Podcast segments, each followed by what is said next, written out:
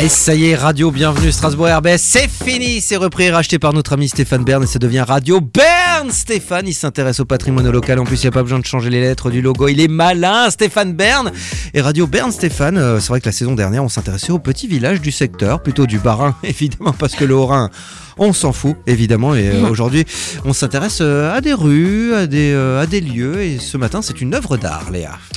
C'est ça, aujourd'hui direction Place de Bordeaux dans le prolongement de la rue Jacques Cablé entre le lycée Kléber et les locaux de France 3 Alsace à Yaya. quelques Mhm. Yaya, à quelques minutes du Wacken et des Comtades se trouve justement l'installation de Bernard Venet, ligne indéterminée. Elle est installée sur une large pelouse. À votre avis, elle est haute de combien de mètres? Combien elle fait de Moi je mètres? pense 3 mètres, 3,50. 3-4 mètres. Non, 3,50. Un peu Plus Un peu Elle est plus haute 4,50 7 mètres, 7 exactement. mètres, Wow. 7 mètres. Ah ouais d'accord. Oui, c'est en 1983 que l'auteur commence son travail sur les lignes indéterminées. Après des premières recherches sur des lignes soumises à des formules mathématiques simples, le sculpteur explore l'indétermination des courbures et des silhouettes. Ce gribouillage, ce tracé rudimentaire à l'apparence barbare, prend la forme d'une spirale Ouais. aux torsions aléatoires et spontanées, comme ça. si cette ligne Ouais. possédait son propre libre arbitre. Quelque chose de spontané émane euh, de la fameuse ligne indéterminée, comme si la ligne pouvait être prolongée dans son mouvement ou même qu'elle se donnait son propre mouvement. Cette légèreté contraste avec l'aspect un peu brut de cette courbe euh, réalisée en acier noir. Devant cette spirale aussi élégante que brutale, les passants, les cyclistes, les passagers du tram peuvent imaginer où la ligne euh, peut se poursuivre, comment son indétermination pardon, pourrait suivre son chemin dans l'espace de la place de Bordeaux. Et c'est l'action répétée de torsion qui prouve la détermination de l'artiste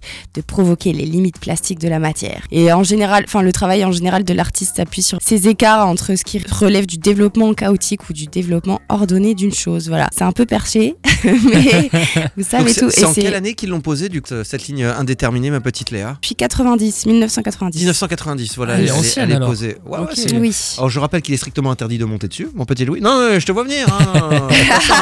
Euh, respectez, respectez les œuvres d'art, merde. De nuit en vrai qui me verra. voilà. euh, Mhm. Et elle est en acier, du coup. euh, Oui, c'est ça. Je sais pas trop en quoi c'était euh, cette matière, donc voilà. Ah, c'est de l'acier peint en noir. C'est un petit peu perché, mais je me rendais pas C'est compte de la complètement taille. perché. 7 Ouais, mètres. 7 mètres. Ouais, parce que- mais en fait je pense que c'est euh, un peu illusion d'optique. Je pense, enfin, le fait que ce soit euh, en spirale, un peu comme Mhm. ça, on se rend. Enfin, je sais pas. J'imagine que c'est ça. Oui, peut-être.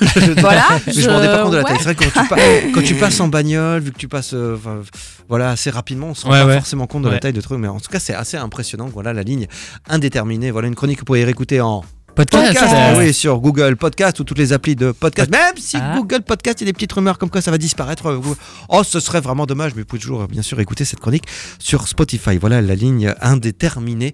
C'est bien ça euh, qui a été posé en 1990 C'est ça. à Strasbourg, place de Bordeaux. Moi, tu sais quoi? Je vais vous raconter un dos. J'ai toujours eu envie de faire un foot sur cette place parce que je trouve que le gazon il est magnifique. Ouais, Oui, de ouf, ouais, ouais. il est trop bien le gazon, entretenu. il est hein. Incroyable. c'est- ouais, Le ouais, gazon- ouais. J'ai déjà vu des gens faire des pique-niques, hein, mais c'est n'importe quoi. Ah, mais si, c'est vrai. Juste en face de François du lycée Kléber. Évidemment, cadre évidemment.